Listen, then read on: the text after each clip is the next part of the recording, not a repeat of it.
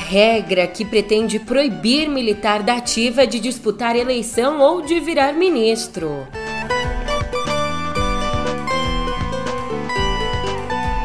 Também por aqui, quebra de banco nos Estados Unidos revive fantasma da crise de 2008.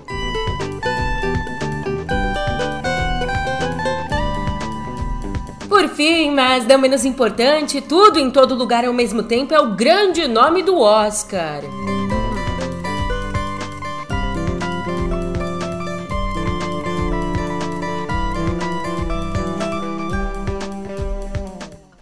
Ótimo dia, uma ótima tarde, uma ótima noite para você. Eu sou a Julia Keck e vem cá, como é que você tá, hein? Passou bem de fim de semana? Conseguiu descansar? Ou tá nessa segunda meio capenga? É, te dizer que eu tô à base de muito café, mas tudo bem. Nessa segunda, dia 13, a gente começa aqui o nosso papo sobre política na caserna. E pode ser que, na verdade, a gente tenha que entrar na caserna para falar sobre isso pelas últimas vezes. Peraí, você já vai entender o porquê disso? No pé do ouvido. Adivinha onde, né? É claro que no pé do ouvido.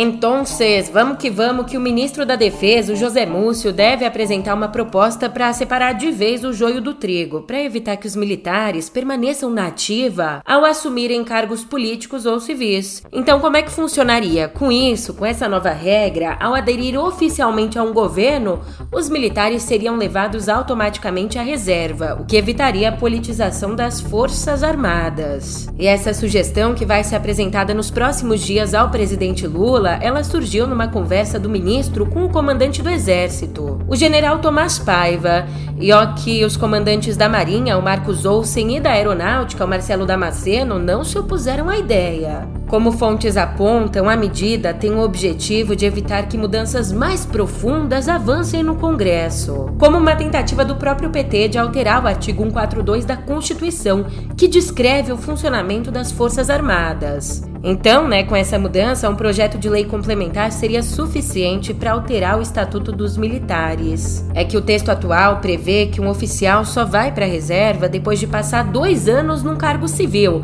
seja como no cargo ali de um ministro ou de secretário. E essa mudança está sendo avaliada de ser feita ali via PEC para que a nova regra seja incluída na Constituição, dificultando que futuros governos retornem à norma antiga.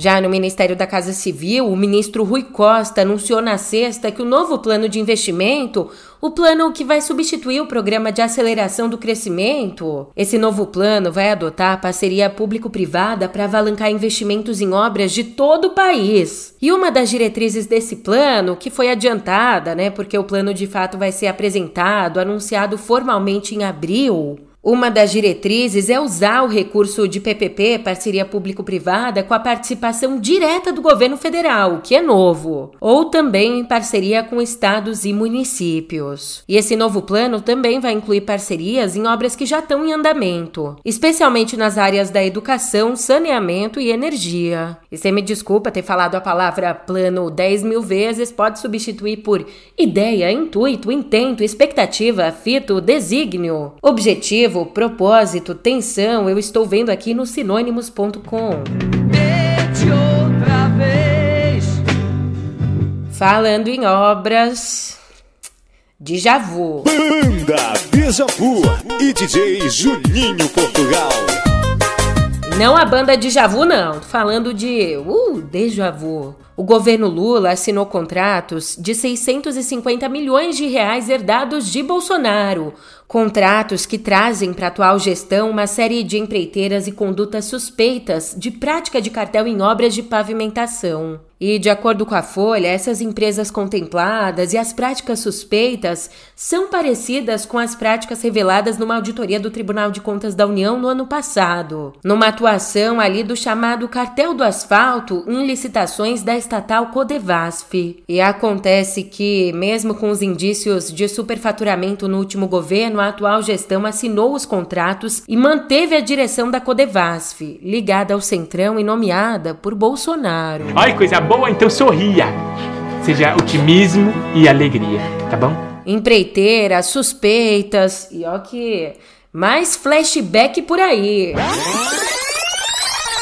Nove anos depois do início da Lava Jato, nove anos se passaram e 27 ações sob a relatoria do ministro Edson Fachin seguem paralisadas, paradinhas, bonitinhas no Supremo, por conta de pedidos de vista dos ministros. Só que, seguindo novas regras da casa, essas ações podem sim voltar a tramitar. Ainda no Judiciário, tem gente brigando por uma vaga no Superior Tribunal de Justiça a vaga que foi aberta com a aposentadoria do ministro Félix Fischer. Até agora, o nome de destaque nessa disputa é o advogado Flávio Caetano, que atuava no Ministério da Justiça como secretário, até então secretário, né, da reforma do judiciário. E bom, no comecinho do mês, no último dia 1 a OAB abriu o prazo de inscrição para a seleção da lista sextupla. E para você saber mais ou menos quem é o Caetano, ele, que é professor da PUC São Paulo, trabalhou na campanha de Fernando Haddad para a Prefeitura de São Paulo e também trabalhou na reeleição da Dilma. Mas tudo certo, a disputa vai acontecer, tudo correndo nos conformes, tudo jóia.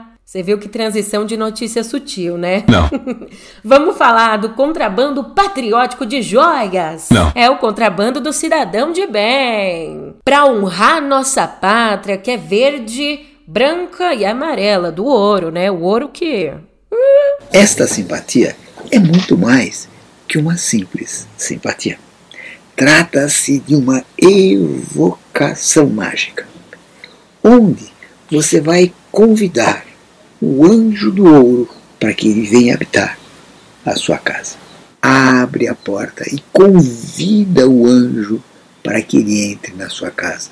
Se você vai convidar o anjo em voz alta, e é mais ou menos assim. Jair Bolsonaro! Na última semana do ano passado, quando Bolsonaro tentou recuperar joias apreendidas pela Receita Federal, a atualização é que lá, na última semana, na última tentativa dele, o conjunto de diamantes, estimado em 16 milhões e 500 mil reais, já tinha sido transformado em bem do Ministério da Fazenda e deveria ser leiloado. Isso por conta do longo tempo de abandono das peças, chamado assim, né? As peças que foram apreendidas em 26 de outubro de 2021. Com isso, legalmente, já não tinha como item ser levado pelo então presidente, mesmo que ele declarasse que o bem era dele, que pagasse imposto, já não tinha como. Ele sabia disso. O auto de infração oficializando a perda do bem foi emitido em 23 de fevereiro de 2022. Já um pouquinho mais para frente, no dia 25 de julho, foi registrada a revelia das joias, tornando-as posse da Receita. Aí, ó, que esse fim de semana eu me identifiquei com a ex-primeira-dama, a Michelinha, gente como a gente. Nas redes sociais, ela publicou que mora de aluguel. E uma aspas aqui, eu só me identifiquei por isso, tá? Daqui pra frente eu não me identifiquei mais em nenhum momento. Eu quis dizer parênteses.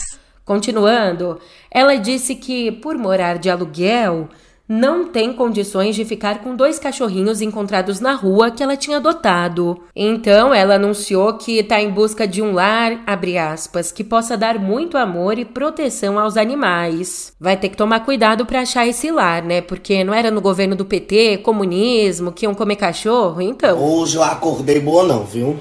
Hoje eu acordei pra te barbarizar, pra te anarquizar, pra te fechar, pra te gongar, pra te tombar, pra te peitar, pra te botar no teu lugar. Entendeu? E ó, na verdade, eu até parei para pensar aqui na questão da identificação, porque ela, pobrezinha, ela e o Bolsonaro alugaram uma casinha, praticamente uma kitnet de 400 metros de área construída, dois andares, piscina e de área verde, mais 795 metros quadrados. Alugaram tudo isso pela bagatela de 12 mil mensais. Ô, oh, dureza, e já que não cabe nada na casa, não cabe nem mais essa notícia, a gente sai até do país, porque em Israel, cerca de 500 mil pessoas tomaram as ruas do país país no sábado. A maioria em Tel Aviv, para protestar contra a reforma do judiciário, considerado um golpe sem precedentes à democracia. Essa reforma foi parcialmente aprovada em primeira fase pelo parlamento em fevereiro. E o governo, portanto, planeja avançar com as votações nessa semana.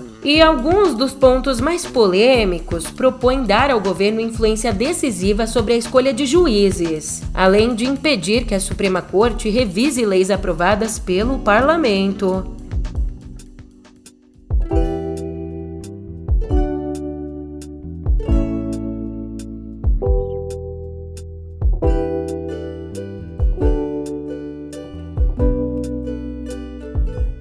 the Oscar goes to everything, everywhere.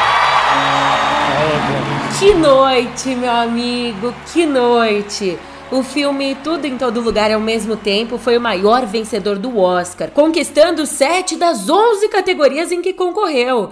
Ele levou para casa tudo, tá na conta dele as estatuetas de melhor filme, direção, montagem, roteiro original e melhor atriz com Michelle Yeoh. Ela que se tornou a primeira mulher asiática a alcançar essa façanha. For all the little boys and girls who look like me watching tonight, this is a beacon of hope and possibilities. This is proof that dreams dream big and dreams do come true. And ladies, don't let anybody tell you you are ever past your prime. I have to dedicate this to my mom, all the moms in the world, because they are really the superheroes. And without them, none of us will be here tonight. O filme também acabou levando melhores ator e atriz coadjuvantes. And the Oscar goes to Edward Berger. All quiet. in the- Já o longa Nada de Novo no Front, outro que veio forte, levou quatro estatuetas: de melhor fotografia, filme internacional, trilha sonora original e design de produção. O Oscar de melhor ator não tinha jeito, já era dele, né? And the Oscar goes to Brendan Fraser. Quem foi premiado foi Braden Fraser pela interpretação no filme A Baleia. So this is what the multiverse looks like. oh, my goodness. Um, I thank the Academy for this honor and for our studio A24 for making such a bold film.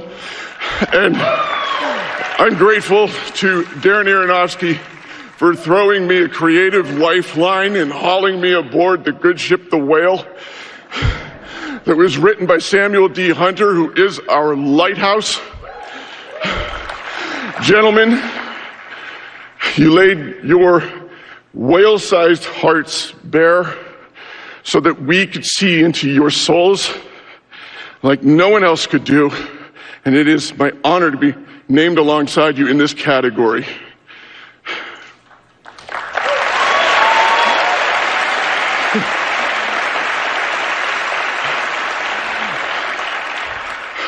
I want to tell you that only whales can swim at the depth of the talent of Hong Chow.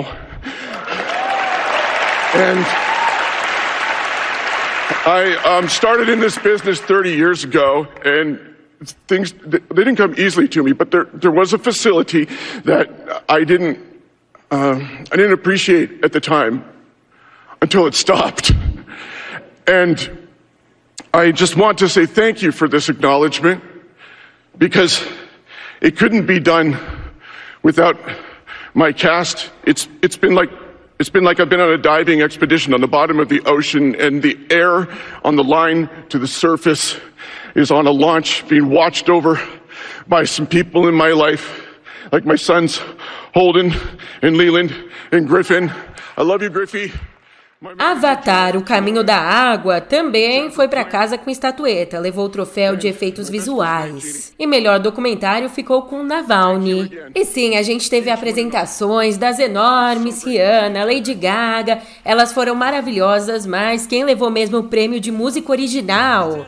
Esse prêmio foi pra Índia, foi o MM Keravani por Nato Nato. Uma música que fez muito sucesso ali no filme RRR. Essa que você tá ouvindo agora, inclusive. Inclusive.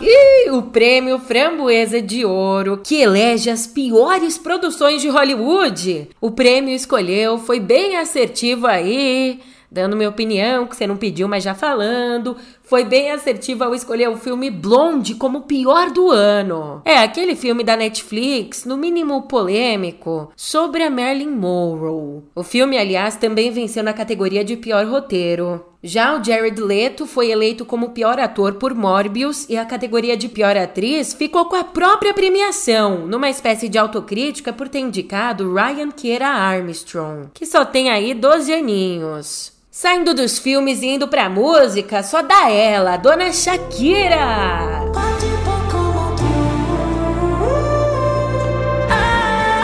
A música Music Session 53, a música lançada pela cantora em parceria com o produtor argentino Bizarrap, ela acabou de quebrar quatro recordes do Guinness nas categorias de faixa latina. Conta aí: 1. Um, se tornou a mais vista no YouTube em 24 horas. 2. Mais rápida a atingir 100 milhões de seguidores no YouTube. 3. A música com maior número de streamings em 24 horas no Spotify. E 4. Quebrou recorde aí com o maior número de streamings em uma semana também no Spotify. E a gente tá falando dela mesma, aquela música que massacrou o Piquet que expôs o ex da Shakira, expôs a amante, expôs a ex-sogra.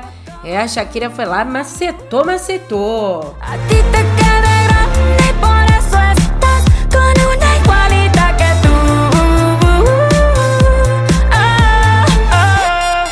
E ó, essas quatro marcas que ela bateu agora ainda provocaram a quebra de outros 10 recordes pela cantora. Como, por exemplo, consagrando ela como a primeira artista feminina a substituir a si mesma na parada Latin Airplay da Billboard. Enquanto isso, aqui no Brasil, uma despedida dolorosa. Morreu ontem no Rio de Janeiro o ator e diretor Antônio Pedro.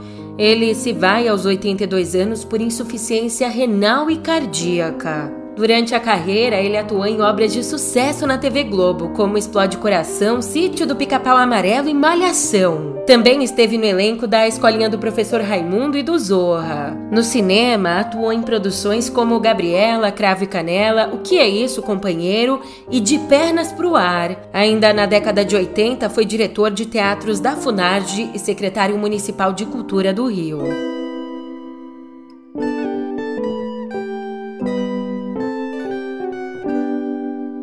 Esses casos são revoltantes e a gente tem um novo resgate de trabalhadores mantidos em condições análogas à escravidão. Na sexta, 56 pessoas, incluindo 10 menores, foram libertadas em duas fazendas de arroz em Uruguaiana, no Rio Grande do Sul. Os trabalhadores não eram registrados, não tinham acesso à água e nem tinham lugar para guardar comida.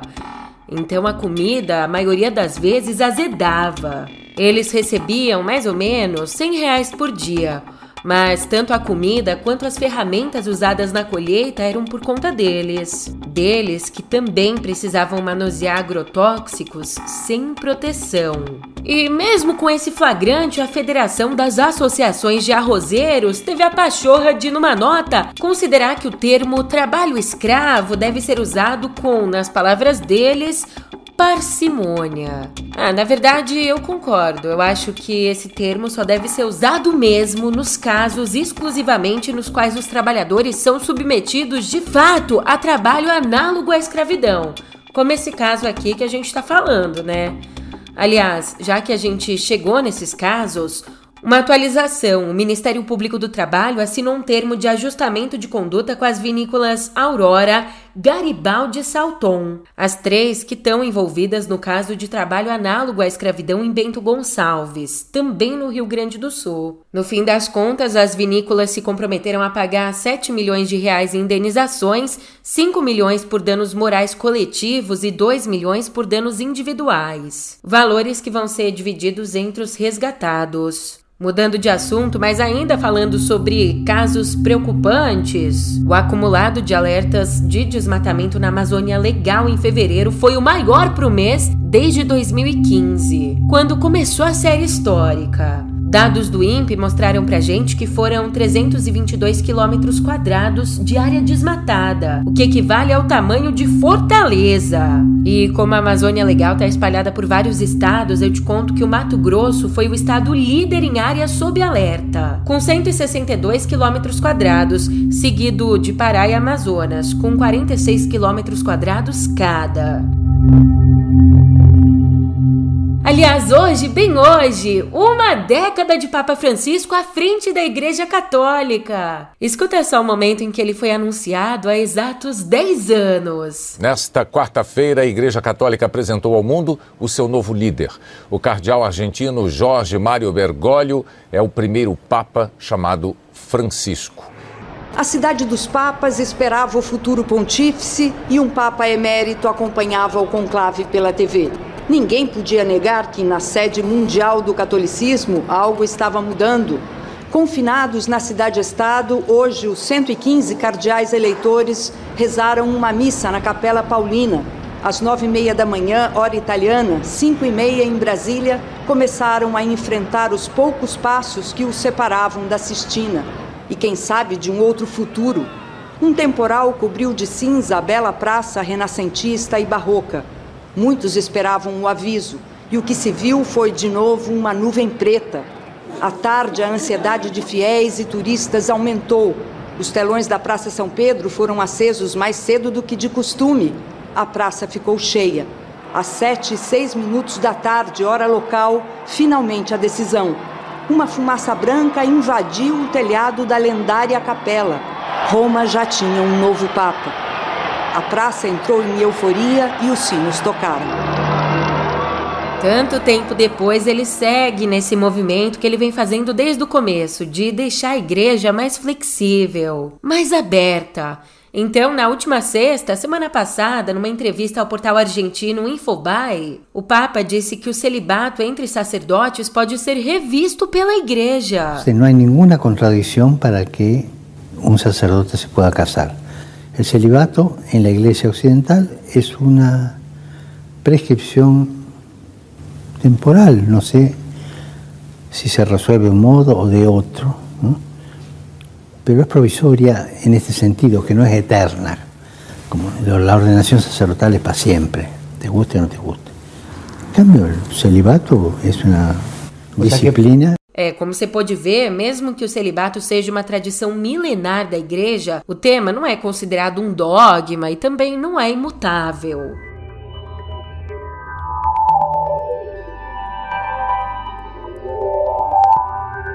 Notícia séria aqui em Cotidiano Digital. A maior falência de um banco americano desde a crise financeira de 2008. Pois é, na sexta, autoridades norte-americanas anunciaram a falência do Silicon Valley Bank, o principal financiador de startups de tecnologia dos Estados Unidos. E como eu adiantei, a quebra dessa instituição que tem 40 anos essa quebra é a maior desde o colapso no sistema financeiro americano em 2008. O colapso que gerou uma crise mundial, você sabe. Para você entender como é que se deu essa falência, ela aconteceu depois da combinação de dois fatores. Um, um novo aumento nas taxas de juros pelo Federal Reserve, o Banco Central Americano, um aumento aí para controlar a inflação. E o fator 2, a desaceleração do setor de tecnologia no mundo inteiro. Júlia, mas os juros estão altos e o setor já vem caindo há algum tempo. É verdade.